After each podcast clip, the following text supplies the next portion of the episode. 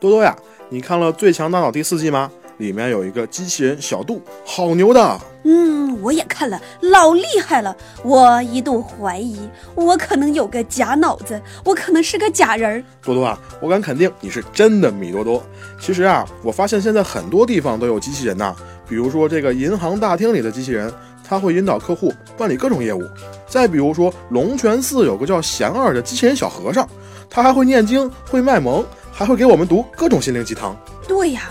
很多我们在以前觉得天方夜谭的事儿，现在都已经悄悄进入我们的生活了。比如说机器人，而且目前的机器人产业也是发展的如火如荼啊。那你说这机器人它能有多厉害啊？咱们可是站在食物链顶端的生物啊。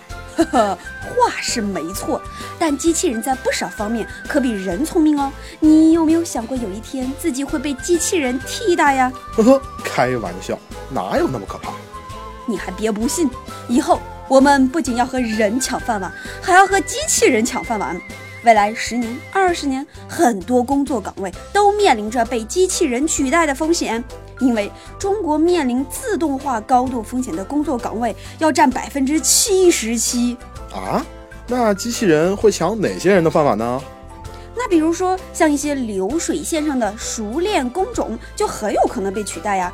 比如现在很多工厂的机器就相当于是机器人了。再比如说，像抄表员啊、伐木工啊、旅游经纪人呐、空乘人员呐、车床工人呐、印刷工人等等一些我们耳熟能详的职业，也可能会大大减少哦。特别是现在很多岗位其实都已经在用机器人了，比如说用机器人的人脸识别功能寻找被拐卖儿童。听完你这么说，宝宝觉得心好累，居然还要和机器人抢饭碗。那多多，我想问一个问题。如果我们和机器人 PK，你觉得谁会赢呢？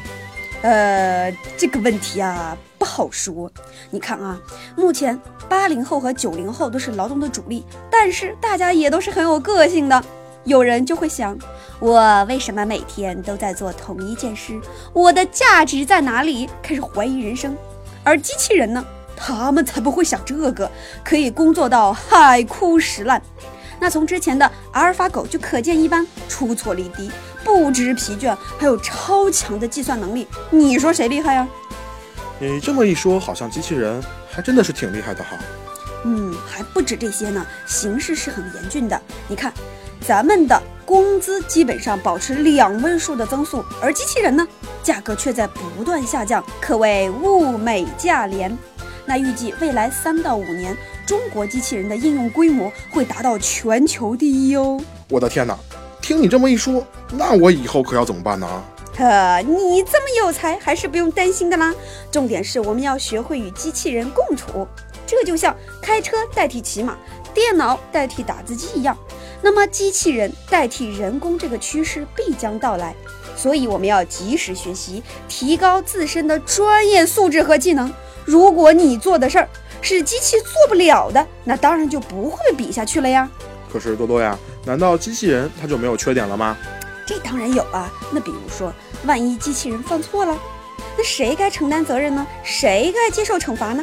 万一机器人反而比人类更聪明，有了自我意识，可怎么办呢？之前不就有个机器人好几次自己跑到大马路上去了吗？